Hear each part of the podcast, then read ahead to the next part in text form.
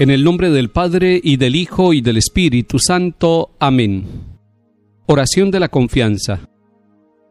Padre, me pongo en tus manos. Haz de mí lo que quieras. Sea lo que sea, te doy gracias. Estoy dispuesto a todo. Lo acepto todo, con tal de que tu voluntad se cumpla en mí y en todas tus criaturas. No deseo nada más, Padre. Te confío mi alma. Te la doy con todo el amor de que soy capaz porque te amo y necesito darme a ti, ponerme en tus manos, sin limitación, sin medida, con una confianza infinita porque tú eres mi Padre. Amén.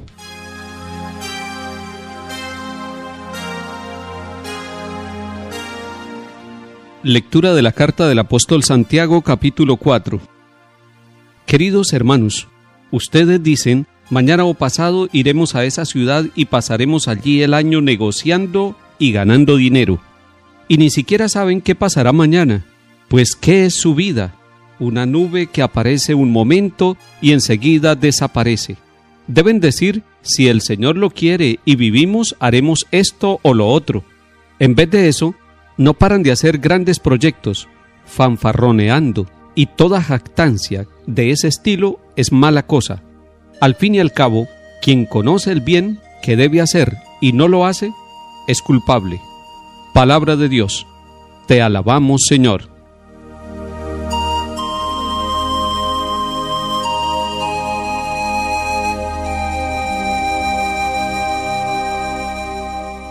Al escuchar este texto del capítulo 4 de Santiago, algunos pueden decir, pero ¿es bueno hacer proyectos o no es bueno proyectar uno la vida?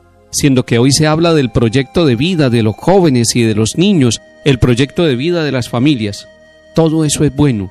Lo que no es bueno es que nos olvidemos que el futuro de nuestra vida, de nuestra familia, de nuestros pueblos, está en manos de Dios. No vaya a ser que nosotros, olvidándonos, nos volvamos también autosuficientes, creyendo que nosotros somos capaces de todo. Eso se llama jactancia, eso se llama ser sobrados. Y cuando uno es sobrado, se le olvida que necesita de Dios, que necesita la presencia del Señor en la vida, que todo lo que hacemos depende del amor de Dios por nosotros y que nosotros simplemente somos hombres y mujeres provisionales, pasajeros, como diría también la palabra de Dios, una flor de un día que por la mañana crece y es hermosa, pero que por la tarde se seca, se marchita. Así es nuestra vida. Nuestra vida es una itinerancia, es un camino, somos pasajeros, por lo tanto nosotros que no somos eternos debemos ponernos en manos del Eterno. El futuro está en manos de Dios, no está en manos nuestras. Lo que nos está diciendo el apóstol Santiago es que no hagamos nosotros planes sin Dios.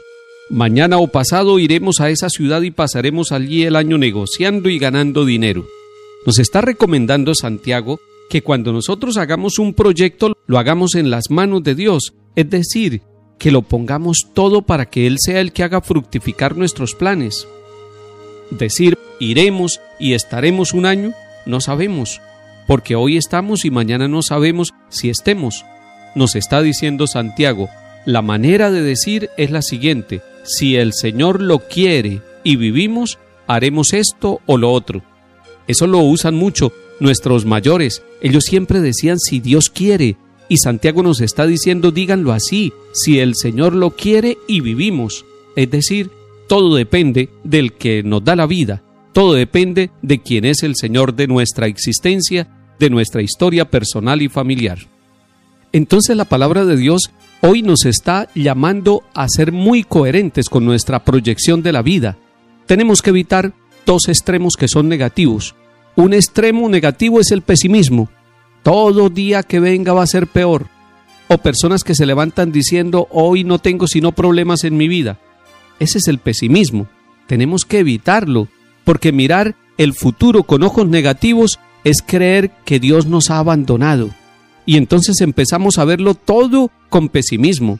Una persona llena de pesimismo es una persona que sacó del corazón a Dios, porque Dios es esperanza, porque Dios es alegría, porque Dios nos dice ánimo, yo estoy con ustedes todos los días hasta el fin del mundo. No saque la fuerza y el poder del amor de Dios de su corazón, porque si usted saca a Dios de su vida se vuelve pesimista. Este es el primer extremo que debemos evitar, pero el otro extremo es fanfarronear, es decir, creer que todo lo podemos hacer sin Dios. Ese es el extremo de un optimismo que no está fundado en Dios. El optimismo fundado en Dios se llama esperanza y es una virtud, es una virtud teologal, es una virtud que viene de Dios, fundada en Dios, es la esperanza de saber que Dios va conduciendo nuestra vida. Y por eso queremos poner en manos de Dios nuestros afanes, nuestras luchas, y será Él el que nos acompaña y hará fructificar todos nuestros proyectos de vida.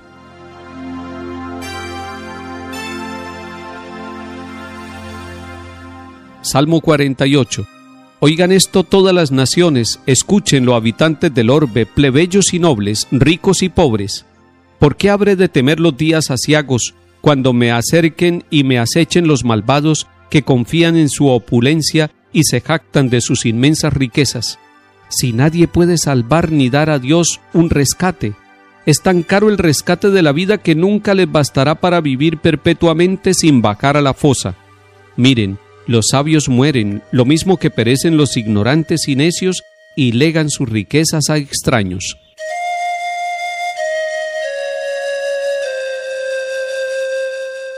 Lectura del Santo Evangelio según San Marcos capítulo 9.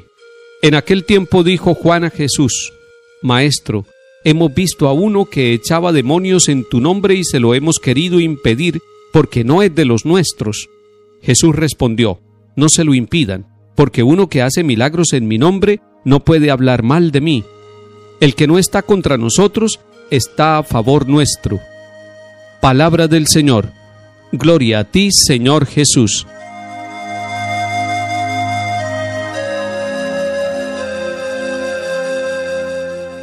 El capítulo 9 de San Marcos nos muestra a uno de los discípulos de Jesús hablando con el Maestro. Se trata de Juan, y le está poniendo un caso encontraron a alguien que no es del grupo de los doce, pero que está echando demonios en el nombre de Jesús. Y los discípulos se lo quisieron impedir. Jesús les da un principio de vida que es bueno que lo entendamos para nosotros. El que no está contra nosotros está a favor nuestro. ¿Qué significa esa frase de Jesús? ¿Qué significa ese versículo 40 del capítulo 9 de San Marcos? Está diciendo que nosotros podemos encontrarnos en muchos momentos con personas que no están abiertamente contra nosotros. Puede ser que sean indiferentes, puede ser que no se interesen por lo que nosotros hacemos, pero eso no significa que estén en contra de nosotros. No podemos buscar enemigos en todas partes. No podemos tampoco pretender que todos estén pensando igual que nosotros. Puede ser que alguien piense distinto a nosotros y sin embargo nos está respetando. Cuando aprendemos a ver que otros piensan distinto, aunque no estén en contra de nosotros, están pensando distinto, están obrando de otra manera porque entienden la vida de otra manera. Qué difícil es poder nosotros compartir una forma diversa, una forma distinta de pensamiento y de vida. Pero si nosotros nos ponemos en la tarea de vivir esta palabra que el Señor nos regala, este versículo 40 del capítulo 9 de San Marcos, donde el Señor nos ha dicho, el que no está contra nosotros está a favor nuestro. Es interesante que nosotros hoy nos esforcemos por mirar que todos están a favor nuestro, es decir, que todos están a favor de la obra de Dios. Ustedes dirán, no, pero hay unos que son violentos, que son agresivos, que son terroristas, que definitivamente están en el camino equivocado. Deberíamos buscar qué es lo que nos une con ellos. Posiblemente hay algo que nos una, y ese algo es lo que debemos nosotros rescatar y fortalecer para que de esa manera no creemos enemigos nuevos y no busquemos enemigos en todas partes. Abramos los ojos del corazón a la luz de esta palabra y descubriremos que hay muchas personas que piensan distinto que nosotros, pero que están a favor nuestro, es decir, que están a favor de la Iglesia y que están a favor del reino de los cielos. Que el Señor nos acompañe y nos bendiga en el nombre del Padre y del Hijo y del Espíritu Santo. Amén.